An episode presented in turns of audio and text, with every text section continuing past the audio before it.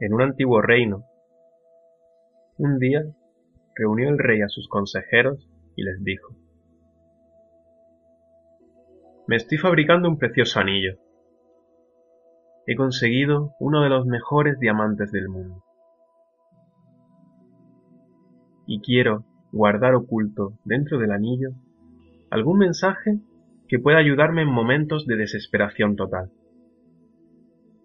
y que pueda ayudar también a mis herederos y a los herederos de mis herederos, para siempre.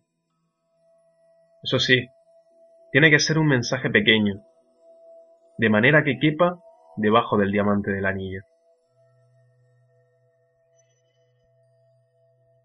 Todos quienes escucharon eran sabios, grandes eruditos. Podrían fácilmente haber escrito grandes tratados pero darle un mensaje de no más de dos o tres palabras que le pudiesen ayudar en momentos de desesperación total, eso era diferente. Pensaron, buscaron en sus libros, pero no lograban encontrar nada. El rey tenía un anciano sirviente que también había sido sirviente de su padre. La madre del rey murió joven, y el sirviente cuidó de él, y por tanto lo trataba como si fuera de la familia. El rey sentía un inmenso respeto por el anciano, de modo que también lo consultó, y éste le dijo,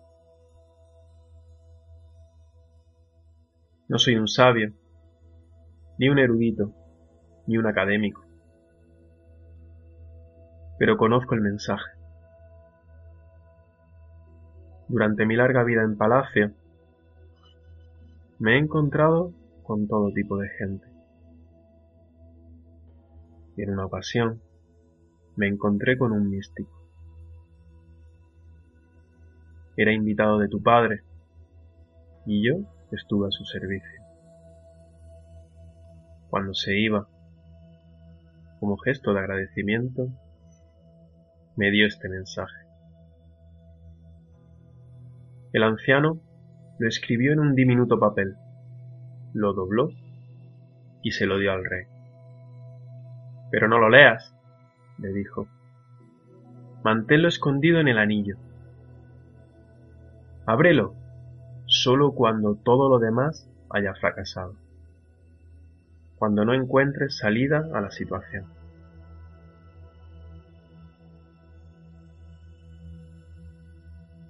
Así lo hizo. Y ese momento no tardó en llegar. El país fue invadido y el rey perdió el reino. Estaba huyendo en su caballo para salvar la vida y sus enemigos lo perseguían. Estaba solo y los perseguidores eran numerosos. Llegó a un lugar donde el camino se acababa. No había salida Enfrente había un precipicio y un profundo valle. Caer por él sería el fin. Ya no había posibilidad de volver porque el enemigo le cerraba el camino.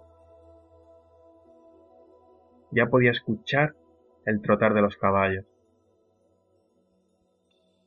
No podía seguir hacia adelante y no había ningún otro camino. De repente se acordó del anillo. Lo abrió, sacó el papel y allí encontró un pequeño mensaje tremendamente valioso. Simplemente decía, esto también pasará.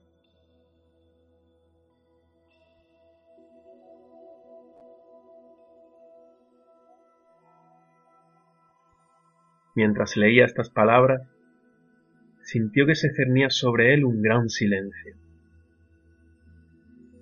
Los enemigos que le perseguían debían haberse perdido en el bosque, o debían haberse equivocado de camino.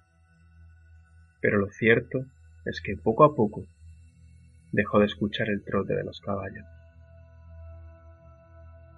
El rey se sentía profundamente agradecido al sirviente y al místico que le dio el mensaje. Aquellas palabras habían resultado milagrosas.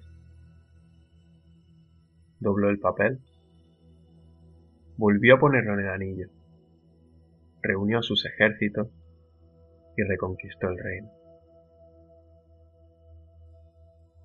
El día que entraba de nuevo victorioso en la capital, hubo una gran celebración con música y baile.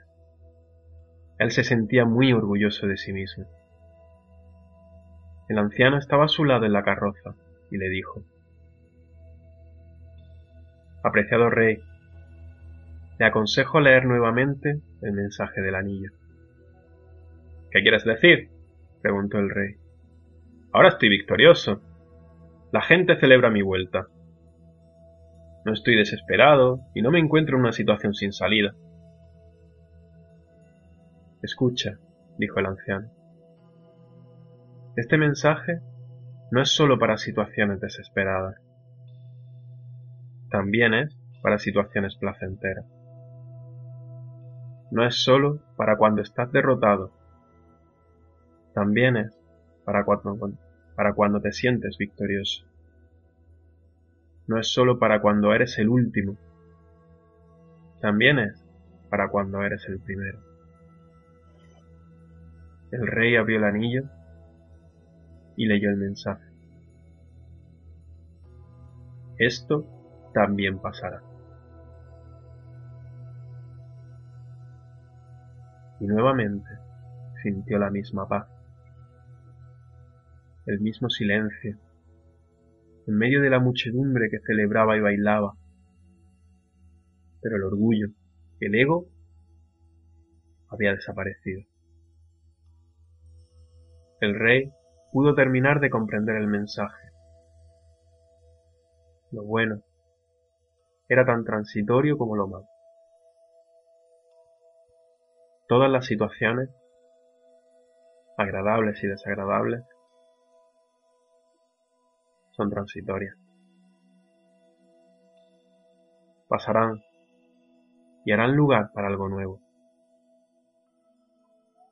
Encontrarás la paz si logras tomar distancia de estas situaciones y si las aceptas como parte de la dualidad de la naturaleza.